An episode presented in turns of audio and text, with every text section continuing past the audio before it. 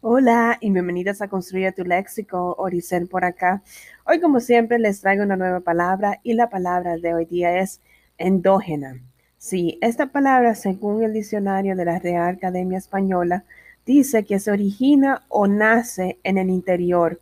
Ejemplo como las células que se forman dentro de otras.